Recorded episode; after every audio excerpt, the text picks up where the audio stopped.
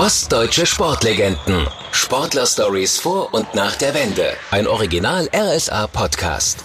Hier ist eine neue Folge vom RSA Sport Podcast. Ostdeutsche Sportlegenden erzählen von ihren größten Erfolgen und Misserfolgen und von Erfahrungen, die ihre Karrieren maßgeblich geprägt haben. Diesmal spreche ich mit einem der erfolgreichsten Radsportler. Olaf Ludwig hat sich freifahren können, geht links heraus. Da ist es Seidorf aus der sowjetischen Mannschaft, der sich mit Uwe Raab noch ein tolles Duell liefert. Und da ist der Sieg perfekt. Olaf Ludwig hat zweimal die internationale Friedensfahrt gewonnen, ist in Seoul 1988 Olympiasieger geworden und hat auch bei der Tour de France für Aufsehen gesorgt. Wir sitzen gerade im, ja, im Wohnzimmer von Olaf Ludwig in Gera zusammen. Nach Ihrer langen Sportkarriere haben Sie ein gemütliches Zuhause wahrscheinlich noch mehr zu schätzen gelernt. ja, wenn man das so äh, sagen will, ist es richtig, aber nichtsdestotrotz bin ich immer noch relativ viel unterwegs. Aber der alte Spruch, zu Hause ist am schönsten, der trifft dann äh, umso mehr zu. Unterwegs ist das Stichwort, Sie sind inzwischen 63. Wie oft steigen Sie jede Woche noch aufs Rennrad? Ähm, also ich steige noch aufs Rennrad, fahre auch noch, aber das ist eben äh, passiert manchmal siebenmal die Woche und dann wieder äh, zwei Monate gar nicht. Das hat mit den Touren zu tun, sicherlich, über die reden wir dann später noch, die Sie veranstalten. Aufgewachsen sind sie im Gera Stadtteil Tieschitz, wo wir ja jetzt auch sind. Der ist recht ländlich geprägt. Das Fahrrad war da vermutlich früher schon ein nützlicher Begleiter. Ja, früher ist äh, ein Fahrrad ja nicht äh, Alltag gewesen. Ist ja schon was Besonderes, wenn man ein Fahrrad hatte und äh, ich habe damals, als ich mit Radsport begonnen habe, nach einer Woche mein Rennrad mit schon nach Hause nehmen dürfen. Das war damals schon was Besonderes. Da war ich schon ein kleiner König mit so einem äh, Rennlenker, äh, mit so einem Rad mit Rennlenker durchs Dorf fahren zu können. Mhm.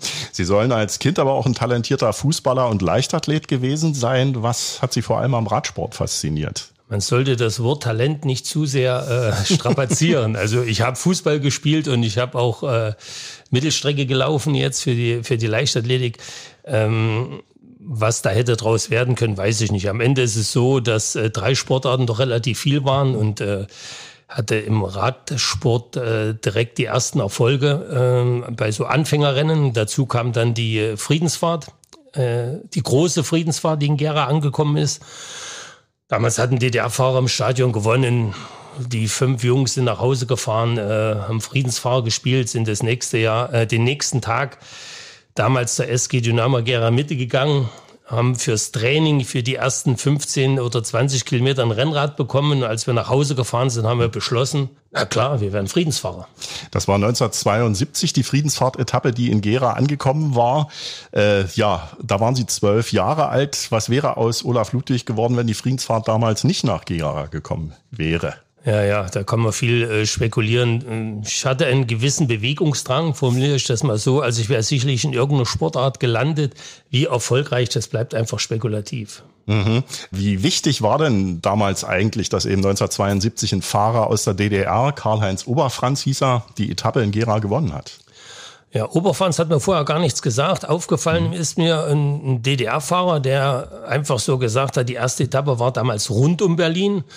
Und dann hat er gesagt, ich gewinne rund um Berlin. Ja, und mit so viel Selbstvertrauen oder große Klappe, je nachdem, wie man das für die damalige Zeit formulieren wollte, ähm, ist mir aufgefallen, kannte ich nicht. Und äh, dieser hat aber nicht nur rund um Berlin gewonnen, der hat auch Berlin-Magdeburg gewonnen, Magdeburg-Erfurt gewonnen, gelbe Trikot gehabt. Aber das war die erste Enttäuschung. Michael Milde fuhr nicht in der Spitzengruppe mit äh, ins Stadion in Gera. Aber der DDR-Fahrer, der dabei war, war natürlich Karl-Heinz Oberfranz, der am Ende auch gewonnen hat.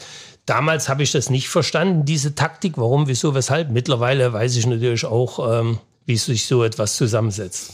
Also, dass man möglicherweise auch mal einen Fahrer schonen muss auf einer Etappe oder ja, Wenn es für die Gesamtwertung keine äh, Probleme gibt, dann fährt auch mal so eine Gruppe und äh, das ist äh, das ist vollkommen normal. Aber wie gesagt, damals war es eben so: gelbes Trikot, drei Etappen gewonnen. Da, was wird passiert auf der vierten Etappe?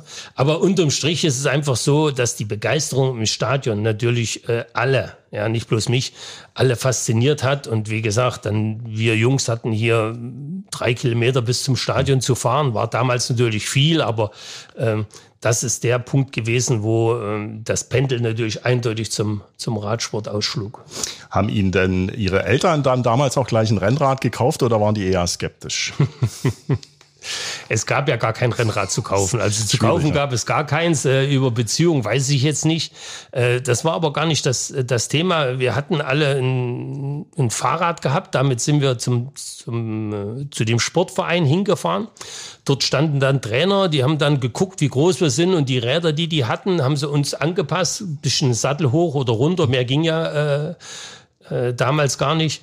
Und ähm, dann sind wir eben äh, wie gesagt, 15 oder 20 Kilometer gefahren mit diesem Rennrad. Das war ja schon was Besonderes und haben das danach wieder abgegeben. Ja. Und diejenigen, die dann besser waren und immer wieder gekommen sind zum Training, da wurde dann entschieden, ob man auch so ein Rennrad mit nach Hause nehmen durfte. Und ich war eben dann schon einer, der nach einer Woche so ein Rennrad mit nach Hause nehmen durfte.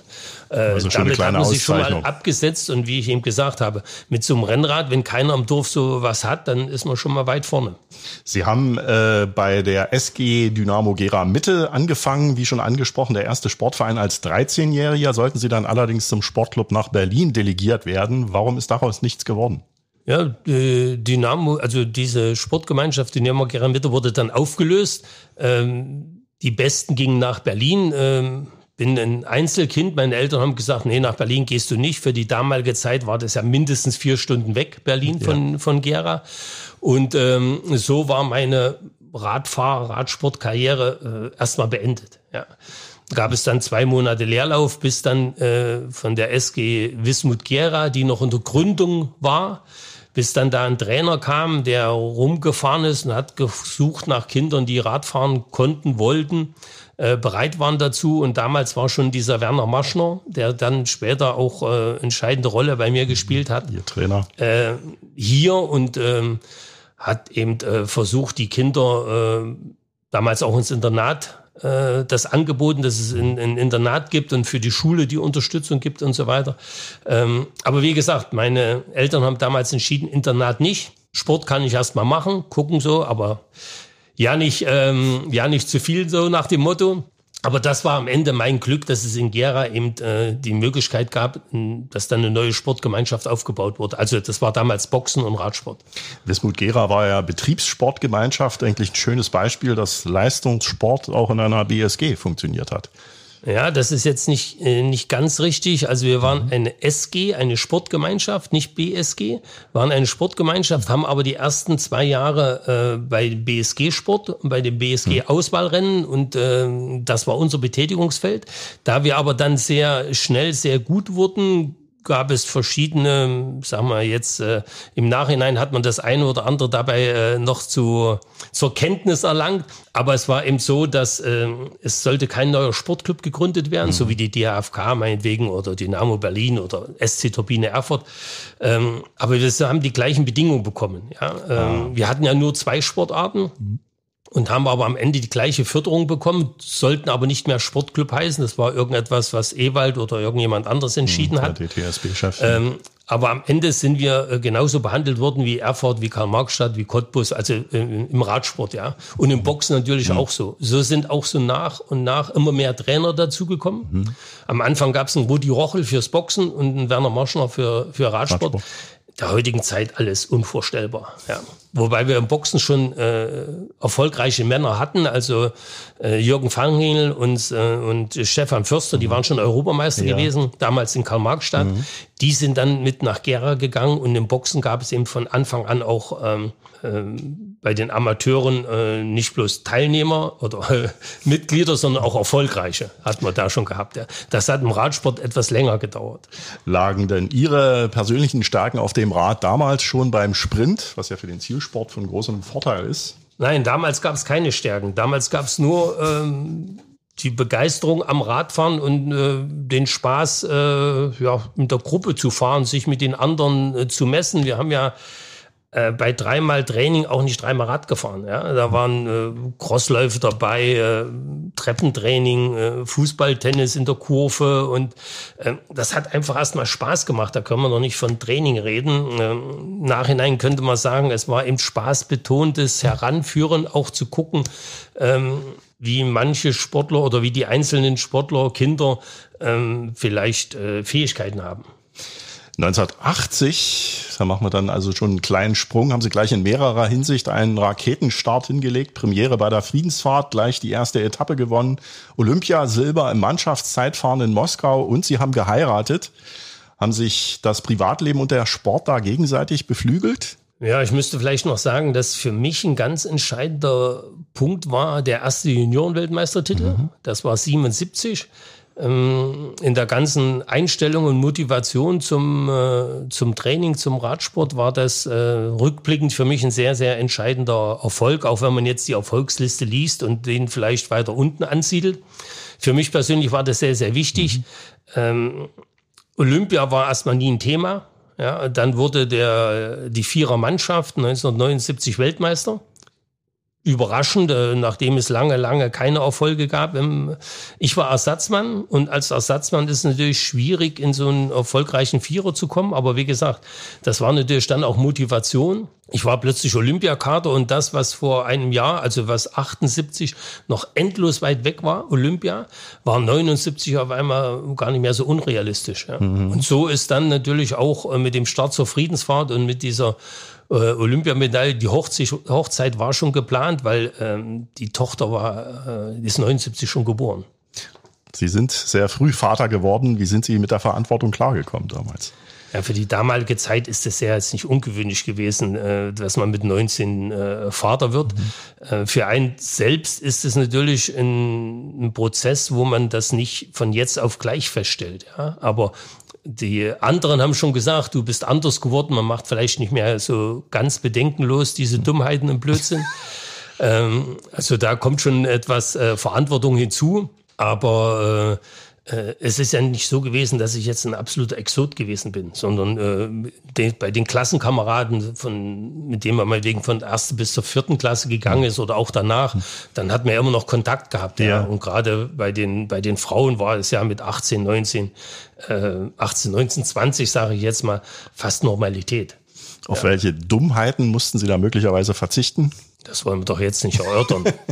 ich habe versucht, lange äh, meine Dummheiten zu behalten oder den, das Kind im Manne zu erhalten, weil das gehört äh, doch irgendwo dazu, wenn man ähm, möglichst ein Leben lang Spaß haben will. Hobbys auch möglicherweise außerhalb des Radsports? Ja, damals gab es natürlich äh, nicht viele Hobbys, weil äh, Radsport ist natürlich äh, so eine richtige Sportart, die als Training zählt, gibt es nicht. Ja, also es wurde dann versucht, dass wir im Winter mal äh, ins Schwimmbad gehen, dass wir dann schwimmen sollten. Ja, ins Schwimmbad sind wir gegangen oder in so ein Hallenbad sind wir gegangen, aber hat natürlich keiner geschwommen. Jeder hat jeden versucht zu ditchen und äh, Atemnot, wie auch immer. Also äh, das, was die Trainer sich erhofft hatten, dann hat natürlich damals auch keiner eine Mütze aufgesetzt. Dann ging es los, dass wir uns erkältet haben. So wurde das dann äh, wieder abgeschafft. Ja. Aber äh, Im Radsport gibt es keine äh, Ausgleichssportart, wo man sagt, man könnte jetzt Fußball spielen, das war verboten. Laufen wollte sowieso keiner gerne, nur auf dem Fahrrad sitzen. Hm. Also ein Rennfahrer, der gerne läuft, das gibt es, glaube ich, ganz selten. Ja. Und äh, somit bezog sich das natürlich, äh, das Training ausschließlich, äh, es mit dem Rad zu machen oder eben dann ähm, etwas Krafttraining im, im Fitnesscenter oder bei uns war es dann ein Kraftraum, die wurden ja damals speziell gebaut dafür äh, oder geschaffen. Das gab ja keinen öffentlichen äh, Fitnessraum dafür, äh, zu der damaligen Zeit nicht. Ja. Und insofern, wenn man dann frei hatte und man hatte äh, Kind und Familie, dann hatten sie sich natürlich in erster Linie äh, darum gekümmert. Dazu kommt, dass mein Vater sehr früh gestorben ist, 77. Ja. Und äh, bei so einem Haus und Garten ist natürlich auch immer was zu tun. Auf jeden Fall. Äh, Sie haben äh, die olympische Medaille, die Silbermedaille 1980 schon angesprochen, Mannschaftszeitfahren. Damals haben Sie den Vorzug bekommen vor Andreas Petermann, der ja Weltmeister war zu dem Zeitpunkt. Wie haben denn die älteren Teamkollegen darauf reagiert, auf Ihre Nominierung? Ich denke mal, es war keine Überraschung mehr. Ich habe äh, damals, äh, ich sage jetzt mal, von den sechs Zeitfahren, die vielleicht bis dahin gewesen sind, fünf oder sechs gewonnen und war mir dann relativ sicher oder so nach dem Motto, wenn sie mich jetzt nicht mitnehmen, was müsste ich noch tun? Ja. Und ähm, also dann nach der Friedensfahrt und nach, nach der DDR-Rundfahrt, die dann noch stattfindet, und dann habe ich auch ein, Berg, äh, ein Zeitfahren gewonnen, was relativ bergig war im Thüringer Wald dann äh, war ich mir relativ sicher, dass ich schon dabei sein müsste. Also die Leistung hat am Ende entschieden. Die Leistung hat entschieden und äh, wir hatten allerdings äh, rückblickend betrachtet gegen äh, die Sowjetunion damals äh, keine Chance gehabt. Also die waren, man könnte sagen, unschlagbar im eigenen Land auf dieser Strecke. War ja dann nicht immer so, aber kommen wir später noch drauf. Nach ihrem ersten Gesamtsieg bei der Friedensfahrt 1982 kam die Fanpost jeden Tag kiloweise in Gera T-Shirts an. Mussten Sie da vor der Haustür ein Regal für die Briefe aufstellen? Nee, ein Regal nicht, aber den Zaun gibt es noch und die Postfrau hat eben an so einem Nylonnetz oder an so einem Ballonbeutel äh, die über den Zaun äh, ein oder zwei Tüten gehangen, weil es im Briefkasten nicht reinging. Ähm, das war natürlich schon äh, sehr begeisternd und überraschend, was es da für einen Zuspruch gegeben hat. Ähm, ist ja gar nicht so lange her. Also 76 war Hans-Joachim Hartnick, mhm. Friedensfahrt-Gesamtsieger. Dann gab es natürlich, was die Etappensiege gab, äh, nicht allzu viel. Ich habe natürlich 80 gleich vier Etappen gewonnen und äh, und dann äh, 82, äh, ich glaube auch vier Etappen und den Gesamtsieg und äh, relativ viele Trikots. Also die äh, Begeisterung war da schon enorm, das stimmt. Für einen Etappensieg bei der Friedensfahrt soll es in den 80er Jahren 1500 DDR-Mark gegeben haben. Das hört sich ganz ordentlich an. Das hatte aber auch einen Haken. Ne? Ja, ich weiß nicht, ob es 80 schon so viel gab. Das gab, glaube ich, später, in den 80ern. Äh, dass, äh, dass es dann feste Prämien gab für, für Etappensiege und für äh, Gesamtwertung 1, 2, 3. Aber es war natürlich auch gedeckelt. Äh, es gab, glaube ich, maximal, äh, maximal 6000 DDR-Mark diese Genex, äh, das Genex-Konto, was später möglich war für, für Sportler, die auch im Ausland bei Europameisterschaften, Weltmeisterschaften, Olympischen Spielen erfolgreich waren, war das, glaube ich, auf zwei äh, gedeckelt. Das, das weiß ich nicht, aber ich habe natürlich mit vier Etappensiegen und äh, meinetwegen jetzt 82, ähm, vier Etappensiegen und Gesamtsieg, äh, das zwei- oder dreifach überboten. Also das war... Ähm, äh, war dann schon immer gut, wenn man überhaupt diese Höchstgrenze erreicht hat. Für den einen oder anderen, die haben das nie geschafft. Ja, wir haben 82 auch das erste Mal die, die Mannschaftswertung gewonnen. Ich glaube, seit äh, 10 oder 15 Jahren das erste Mal wieder. Ähm, das war natürlich auch ein großer Erfolg und da sind natürlich äh, Fahrer dabei gewesen, die sonst mehr als Helfer dabei waren. Denn da war man natürlich froh, dass die etwas abbekommen haben, weil zu der damaligen Zeit war es nicht möglich, dass man sagen konnte, okay, wenn ich jetzt meinetwegen 10.000 hätte, ich gebe 4.000 der Mannschaft. Das, mhm. äh, sowas gab es zu der Zeit nicht. Stimmt es denn, dass äh, Sie als Gesamtsieger bei der Friedensfahrt zwar ein Auto gewonnen haben, das Fahrzeug aber gar nicht mitnehmen durften? Das stimmt. auch eine komische Regelung. Also das, das war wohl in Wartburg, wenn es in der DDR war, äh, musste dann hinterher wieder abgegeben werden. Nach der Ehrenrunde. Das ist richtig, der Wartburg stand da, den haben wir auch einen Schlüssel bekommen, konnten den sozusagen eine Nacht fahren. Also früh wurde der dann abgeholt. Und dann haben wir ihm gesagt, bis früh gehört er uns. Hm. Und sind ihm dann natürlich auch äh, haarscharf an den STVU-Regeln entlang durch die Nacht geschossen. Ja. Und was ist aus dem Aber Wartburg? es gab natürlich ja. dafür äh, auch keinen Ausgleich. Das ist das, was keiner verstanden hat. Mhm. Ja. Also Zweiter, Dritter werden und vielleicht so ein Pokal oder so ein Fernseher oder was es damals gab, äh, zu behalten, wäre rein ökonomisch betrachtet besser gewesen. Aber danach ging es ja nicht. Ja. Man wollte ja auch gewinnen. Was ist denn aus dem Wartburg dann nachher geworden? Der ist irgendwo in, äh, bei den Verbandsfunktionären oder anderswo äh, hängen geblieben. Hm. Die nicht mehr ganz so jungen Radsportfans erinnern sich noch an die legendären Sprintduelle mit Jamulidin Abdushaparov aus der Sowjetunion. War er der unangenehmste Gegner in ihrer Karriere? Ja, was den Fahrstil, betri Fahrstil betrifft, äh, äh, sicherlich. Wobei ich eben immer äh, von Anfang an nie in den in den Innenfight gegangen bin, sondern ähm, mir gesagt habe, er fährt ja äh, nicht den schnellsten Weg, er fährt vielleicht den spektak spektakulärsten, aber nicht den schnellsten und äh, habe versucht dann immer äh, schon mit einem gewissen Abstand an ihm vorbeizufahren, wenn es ging. Ähm, sportlich gesehen großen, großen Respekt immer davor ihm gehabt, weil ich wusste hm. nie, ob ich jetzt äh, das schaffe oder nicht schaffe. Ist von seiner Seite genauso. Ähm, aber es gibt natürlich auch äh, im Laufe der Karriere immer wieder mal Duelle, wo es Sportler gibt, das, äh, ja, oder Gegner gibt, die, die noch unangenehmer sind. für das breite Publikum ähm, und natürlich auch über die Zeit hinweg. Er ist, glaube 87 das erste Mal aufgetaucht, Abdu Shaparov. Dann bei den Profis haben wir auch noch einige mhm. Duelle äh, miteinander gehabt. Ist es natürlich derjenige, der am längsten und am spektakulärsten mich da begleitet hat. Wie war damals das persönliche Verhältnis zu Jamulidin Abdu Shaparov und wie ist es heute? Damals war es null. Es gab keins. keins. Äh, ist natürlich auch vom System geprägt und äh, ich sage dann immer, ich habe das gelernt, dass man, wenn man Zweiter oder Dritter wird, tut man Ersten oder Zweiten gratulieren. Als Ersten wird einem gratuliert und das habe ich bei ihm äh, knallhart durchgezogen. Also äh, wenn er mir die Hand nicht gereicht hat, habe ich ihm auch nicht die Hand gereicht. Äh, ich habe ihm nur die Hand gereicht, wenn er gewonnen hat. Zu Amateurzeiten habe ich glücklicherweise mehr gewonnen als er. Äh, also wie gesagt, damals gab es keinen keinen Kontakt. Jetzt haben wir wieder Kontakt, ähm, haben auch äh, zusammen schon äh, Wodka getrunken. Er hatte mich zu seinem Geburtstag eingeladen, hat in Berlin mal äh, Geburtstag gefeiert. Und äh, jetzt ist alles gut. Ausgerechnet nach dem Reaktorunfall in Tschernobyl ist die Friedensfahrt 1986 quasi nebenan in Kiew gestartet. Eine Absage der DDR-Mannschaft wäre aber vermutlich nur nicht mal theoretisch in Frage gekommen, oder? Das ist richtig. Ähm, es kommt immer wieder diese 86er Friedensfahrt auf den, äh, auf den Tisch und natürlich mit den ganzen ähm, Kenntnissen, die man jetzt hat dazu. Ja, da ist es auch relativ einfach zu sagen, warum und hättet ihr nicht und so weiter. Ähm, zurückgesetzt in die, in die Zeit 86, einmal was die Kommunikationsmöglichkeiten betrifft. Also es gab gar kein Handy, das muss man mal ganz klar sagen. Es hat auch nicht jeder ein Telefon.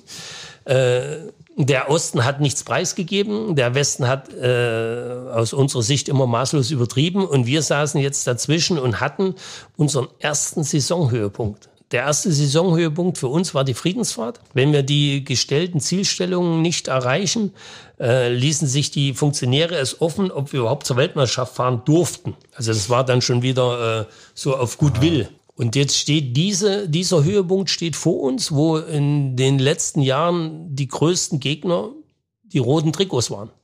Und jetzt ist auch dort noch Start. So, und jetzt kommt einer und sagt, na ja, ich habe gehört und keiner weiß so richtig und dann sage ich, und dann fahre ich nicht mit.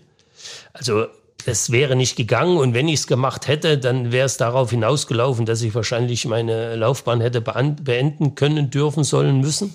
Von der Seite her ähm, war eine Absage, die war zu der Zeit hm. definitiv hm. unrealistisch. Bei ihrem Olympiasieg im Straßenrennen 1988 in Seoul war plötzlich ein Fahrer aus der Bundesrepublik ihr stärkster Konkurrent. Hatten Sie damit gerechnet, dass Bernd Gröne an ihrem Hinterrad kleben würde und nicht Jamulidin Abdushaparov? So ein, äh, so ein olympisches Straßenrennen durfte ja nur mit drei Startern gefahren mhm. werden. Ja? Also ich habe nur einmal Olympia gefahren, Einzel, Straßeneinzelrennen, das war eben 80, aber es war mir natürlich klar, dass äh, mit diesen drei Startern so ein Rennen komplett anders abläuft wie alle anderen Straßenrennen, wo zu Amateurzeiten äh, immer sechs am Start waren. Aber da hat auch jede Mannschaft nur sechs. Und ähm, von der Seite her hatte ich mir bestimmte Szenarien überlegt. Also von vornherein hatte ich im Kopf, dass ich nicht unbedingt einen Sprint fahren wollte, sondern dort, wo ich am Ende weggefahren bin, wenn es die Situation zulässt, zu, äh, zu attackieren. Äh, die westdeutschen Fahrer damals kannten wir relativ gut, weil die hatten dann auch ein System, dass die Besten immer wieder zu den wichtigsten Rennen gekommen sind. Also insofern kannten wir uns. Äh, aber ähm, ich sag mal, nachdem wir äh, weggefahren waren und der Vorsprung schon eine gewisse äh, Größe hatte, dann äh, war mir klar, dass es für uns beide reicht. Und dann ist es egal, äh, gegen wen ich sprinte. Insofern, äh, äh, Hauptsache ich gewinne. dann ist man Egoist und das ist ja auch das große Ziel gewesen. Äh, und äh, wenn ich jetzt keinen Fehler mache, beziehungsweise wenn er mir nicht, äh, wenn er mich nicht zum Sturz gebracht hätte, war mir plötzlich 1000 Meter vom Ziel schon klar, dass ich gewinne. Was ist Ihnen von den Spielen in Seoul noch besonders in Erinnerung geblieben? Ja, nachdem jetzt 80 äh, der Boykott vom Westen war, 84 vom Osten, kannte ich ja gar keine anderen Olympischen Spiele. Aber das Begeisternde war eben 88, dass alle Wirklich alle Sportler haben in diesem olympischen Dorf geschlafen. Also äh, in, in Sergei Bubka, eine Gabriele Sabatini, äh, in Ben Johnson, Carl Lewis, alle waren da gewesen. Wir saßen in der Mensa und haben teilweise eine Stunde auf bestimmte Sportler gewartet, die wir sonst nie sehen. Und als Radsportler, als Straßenradsportler bist du in Trainingslager gefahren, wo nur Sport, äh, Radsportler waren. Ja, also äh, schon allein ähm, in der DDR, man kannte die Namen, mhm. aber hatte ja keinen Kontakt irgendwo zu Turnern, zu Schwimmern, zu Leichtathleten, weil mhm. mit denen haben wir ja nie etwas gemacht. Und ähm, einmal das äh, für, für unsere Nation, aber dass jetzt alle da waren. Ja? Und äh, das war, äh, nachdem es natürlich nur zweimal Boykott gegeben hat, ist es das, was mich 88 da am meisten fasziniert hat. Dieser, das war wirklich dieser Gedanke, der olympische Gedanke, der wurde dann wirklich gelebt. Sind Sie da auch mal mit dem einen oder anderen Star in Anführungszeichen dann auch ins Gespräch gekommen? Ja gut, ich konnte gut Deutsch reden, ja. Das ist also äh, mehr war ich unterwegs jetzt mit anderen Sportlern äh, der DDR, wo man dann Uwe Neubert zum Beispiel, äh, der Ringer, da sind wir dann äh, zu den anderen Ringern gegangen und äh, hat man ein bisschen was erzählt.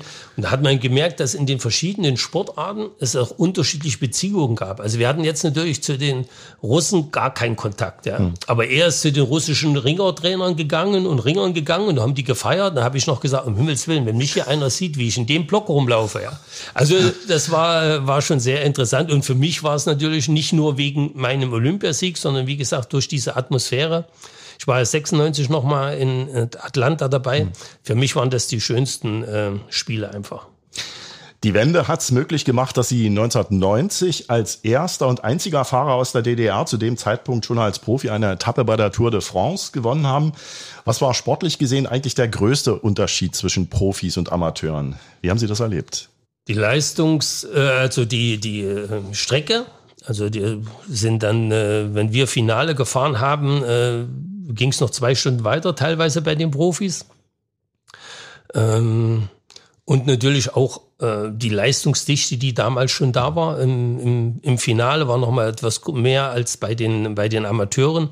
Ansonsten ist äh, die Bezeichnung, die Friedensfahrt, die Tour de France des Ostens oder der Amateure, war, war da vollkommen zutreffend, ja. Also doch vergleichbar irgendwo. Äh, da schon vergleichbar. Die Tour geht drei Wochen, die Friedensfahrt war damals zwei Wochen. Also es gibt schon Unterschiede, ja. Aber jetzt vom, von der Vorbereitung dorthin und ähm, äh, Tour de France, Champs-Élysées zu gewinnen, ist nochmal was anderes. Aber ich sag Karl-Marx-Allee äh, in Berlin da gewonnen zu haben, da war auch eine Riesenstimmung, eine Riesenbegeisterung und für mich war das auch eine, eine Riesennummer. Ja.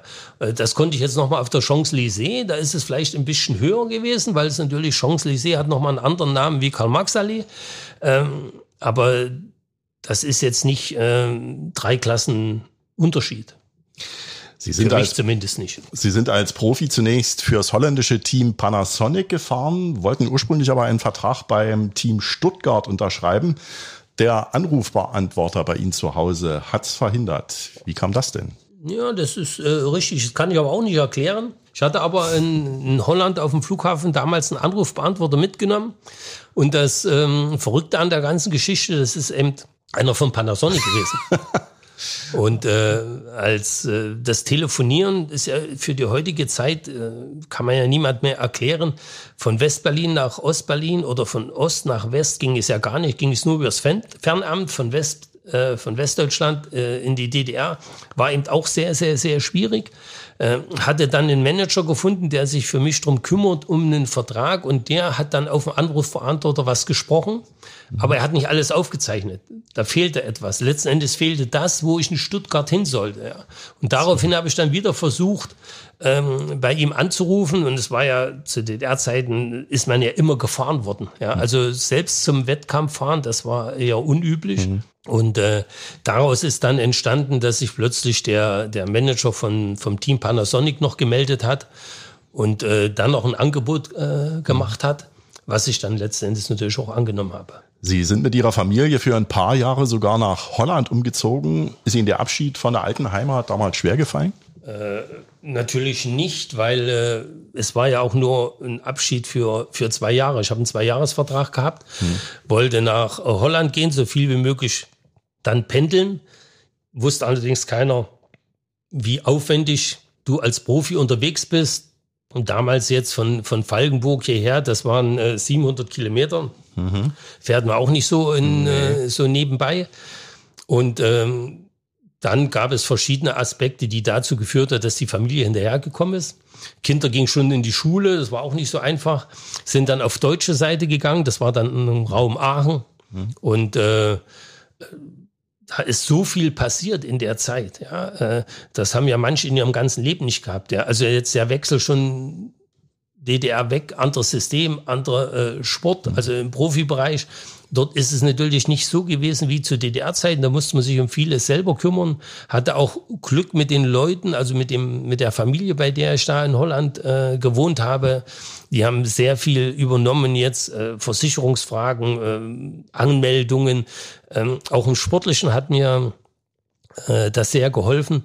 Und äh, da war gar nicht so viel Zeit zum Überlegen und Nachdenken. Es gab permanent was Neues. Ja. Und nebenbei als Geschichte, äh, wir hatten einen Reisepass.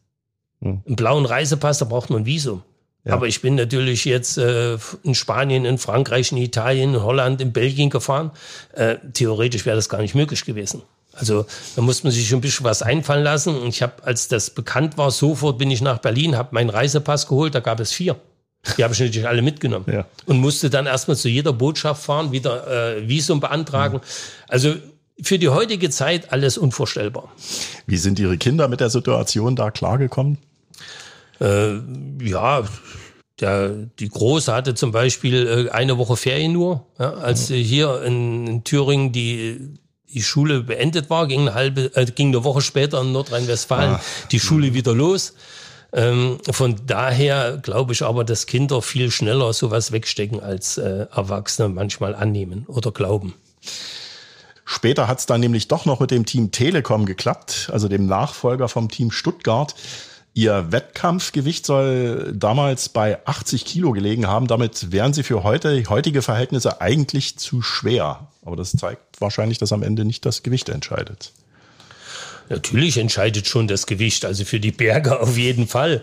Ähm, aber der Radsport hat sich natürlich zu der heutigen Zeit äh, schon extrem gewandelt und äh, äh, ich sage immer, der wird nach wie vor noch mit Rennrädern äh, betrieben, aber dann wird es schon schwierig und die Rennräder sehen aus wie Bahnräder mit Schaltung.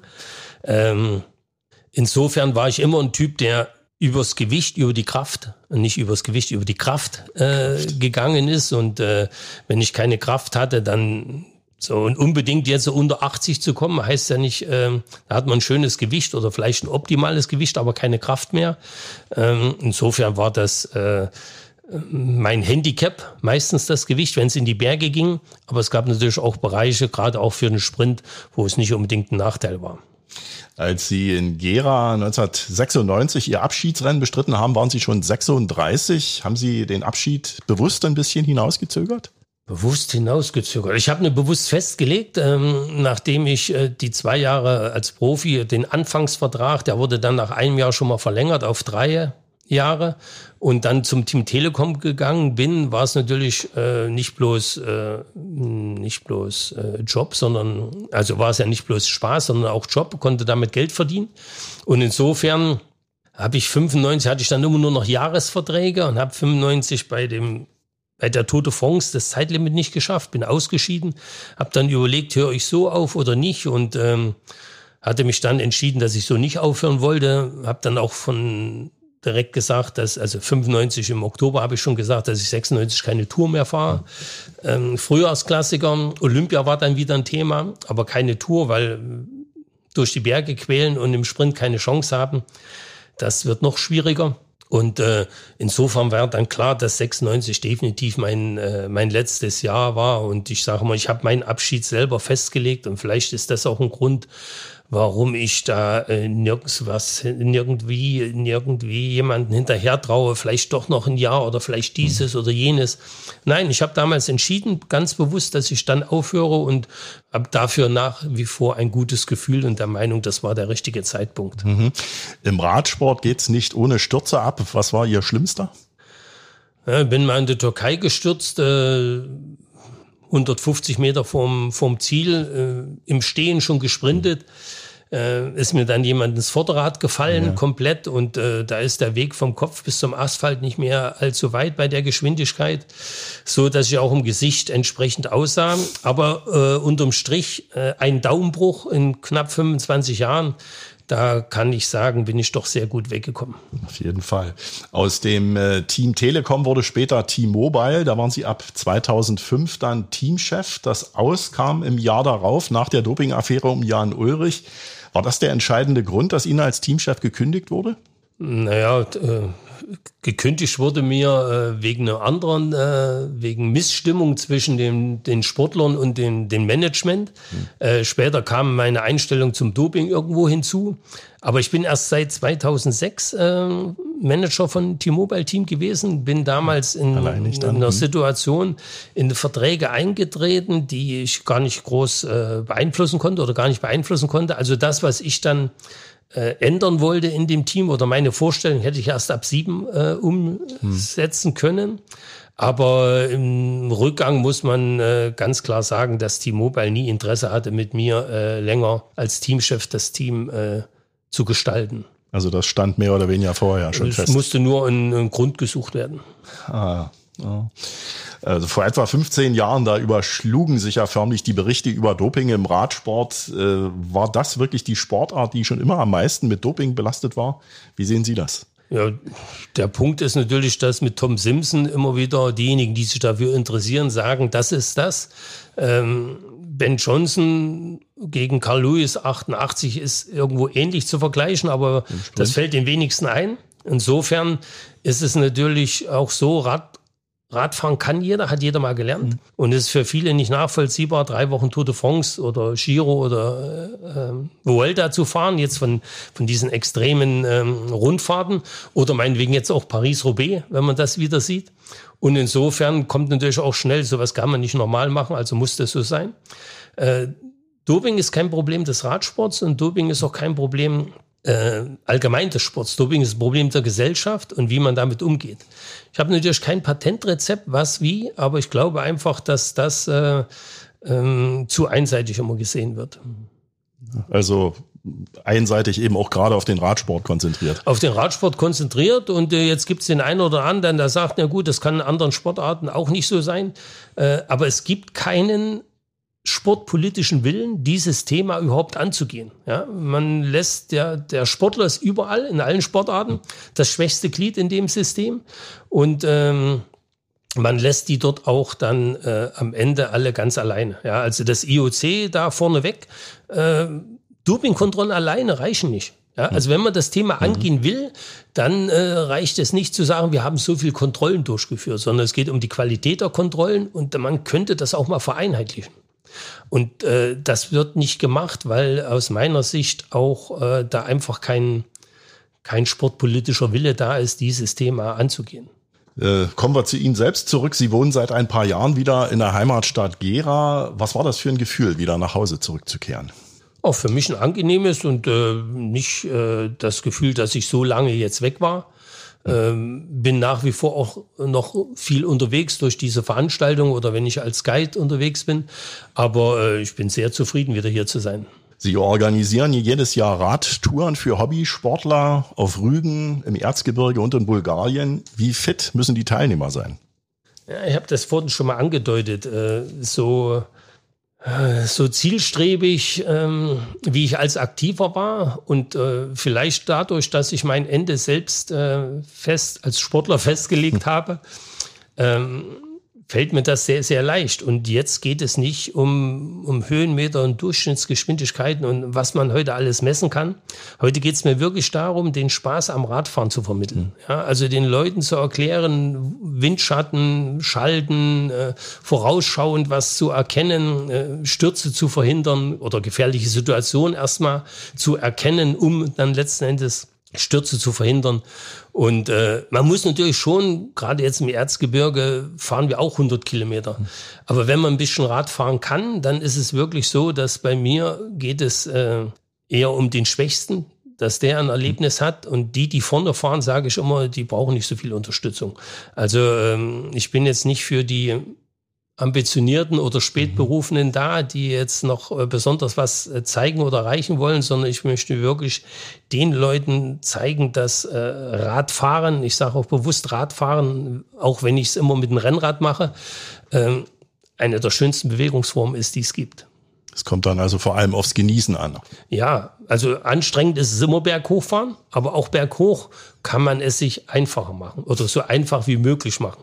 Wenn man dann ein paar äh, Dinge beachtet und wie gesagt, wenn man nicht mit äh, jedem mitfahren will oder im Kopf hat, ich darf nicht letzter werden, ich darf nicht dieses machen und ähm, hinterher ein bisschen sitzen und äh, reden, diskutieren, ob das jetzt alte Geschichten sind oder was jetzt die, die Taktik und Technik betrifft, äh, was Auswertung ist von den aktuellen Rennen. Jetzt waren die Frühjahrsklassiker gewesen. Gibt es eben viele, die das dann schon interessiert und eben auch nochmal detailliert auf die Unterschiede einzugehen. Also Sie nehmen sich die Zeit dann schon auch. Ja, natürlich. Das ist ja das, warum äh, wir so etwas machen. Und es ist jetzt nicht, dass ich, äh, wenn ich auch als Guide gebucht bin, sage, okay, wir fahren jetzt äh, dreieinhalb Stunden und dann macht jeder seins. Also das ist nicht meine Philosophie von diesen äh, Veranstaltungen, dass man äh, dann einfach nur sagt, ich bin jetzt hier und dann bin ich weg, sondern das ist das, wo wir unsere Prämisse drin sehen, den Gast wirklich den ganzen Tag zu betreuen, wenn es möglich ist, wenn das will. Dann treten wir jetzt noch bei unserer Schlussrunde in die Pedale. Wir fragen nach Ostprodukten. Was mag oder mochte Olaf Ludwig lieber? Brockensplitter oder Hallo an Kugeln? Hallo an Kugeln. Eindeutig.